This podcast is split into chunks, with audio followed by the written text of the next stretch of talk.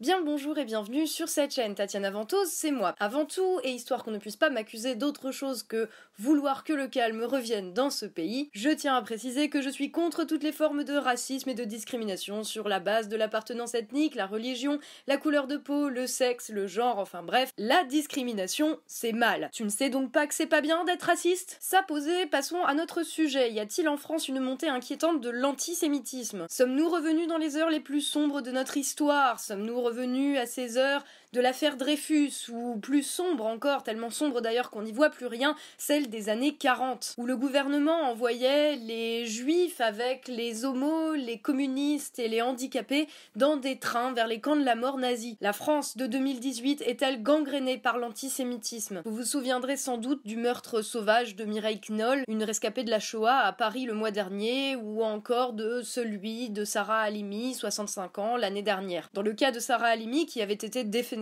l'antisémitisme relatif à ce meurtre n'avait été reconnu par les enquêteurs que des mois et des mois plus tard. Quant à l'assassinat de Mireille Knoll, les enquêteurs aujourd'hui ne se sont toujours pas prononcés pour savoir si le meurtre a été commis parce qu'elle était juive ou si c'était juste un fait supplémentaire et que le meurtre a été commis pour un autre motif. Quoi qu'il en soit, plus de 250 personnalités publiques ont fait front commun le 21 avril dernier. Non, nous ne sommes pas en 2002, ils ont fait front commun dans une tribune pour dénoncer les crimes à l'égard de la communauté juive. Antisémite, no pasarán, la Shoah, plus jamais ça, el pueblo judío jamás será vencido. Bref, des personnalités publiques de haute qualité ont tenu à montrer dans une tribune dans le Parisien qu'ils ne laisseraient pas passer ces fascistes d'antisémites. Parmi eux, des personnalités politiques en guerre ouverte contre le communautarisme, aspirant à l'unité de la France contre ceux qui essaieraient de la diviser. Des gens comme Nicolas Sarkozy, Manuel Valls, Bernard Cazeneuve, Jack Lang, Laurent Vauquier ou encore Renault. Toujours vivant, oui. Alors j'ai une question.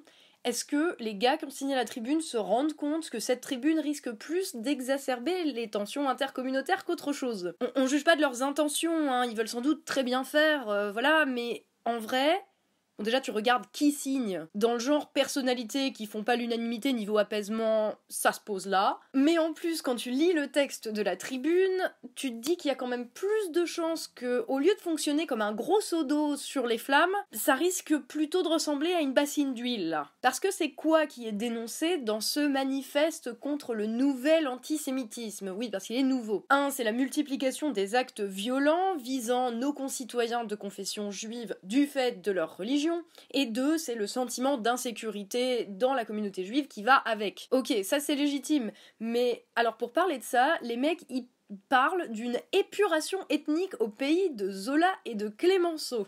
Oh, ils auraient pu dire au pays de Pétain, hein, tant qu'on y était, parce que le terme d'épuration ethnique la renvoie clairement à l'Holocauste. Enfin, ce terme épuration ethnique est quand même extrêmement fort pour dire Attention, l'antisémitisme grandit en France. Faut toujours faire attention au sens des mots. Une épuration ethnique, c'est quand il y a institutionnalisation au niveau politique de l'éradication d'un groupe de gens en raison de leur appartenance ethnique.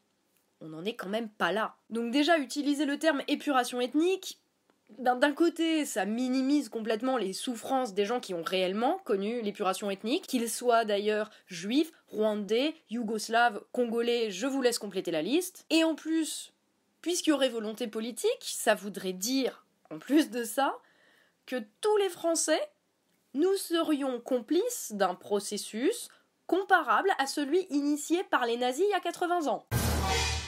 Alors déjà ça, ça mériterait des excuses publiques, hein.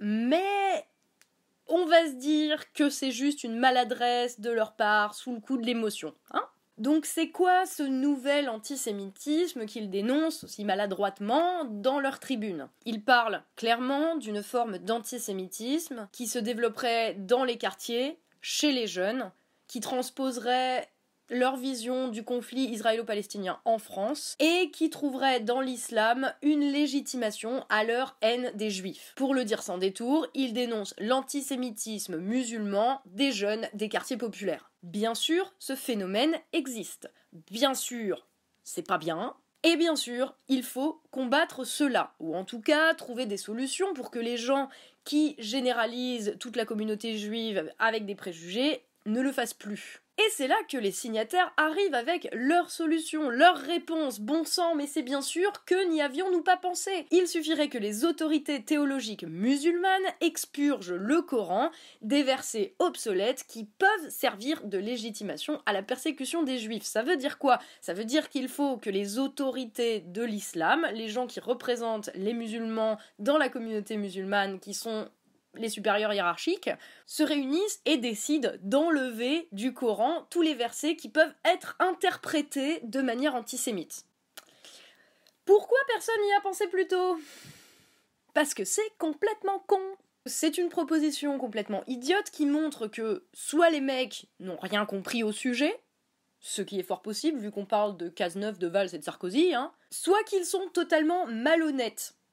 Ce qui est la réflexion est possible aussi, vu qu'on parle de Cazeneuve, de Valls et de Sarkozy. Pourquoi est-ce que c'est idiot ou malhonnête? Un, parce que contrairement à l'église catholique, l'islam sunnite, qui est l'islam, la branche de l'islam qui est majoritaire en France, l'islam sunnite a précisément pour base, pour fondement, le fait de ne pas avoir d'autorité hiérarchique, théologique supérieure. Donc de 1, ça va déjà être très compliqué pour que des mecs qui n'existent pas se mettent à réfléchir sur le contenu du Coran et de deux parce que contrairement à la Bible ou contrairement à la Torah, le Coran, pour les musulmans, c'est la transcription directe de la parole divine. Le Coran, c'est ce qu'a dit Dieu. J'ai déjà parlé de ça dans la vidéo sur Daesh, donc je vous invite à aller la voir pour plus de détails, mais en gros, pour un musulman, rejeter une partie du Coran, rejeter une phrase ou enlever un paragraphe du Coran, ça revient à dire Dieu s'est planté.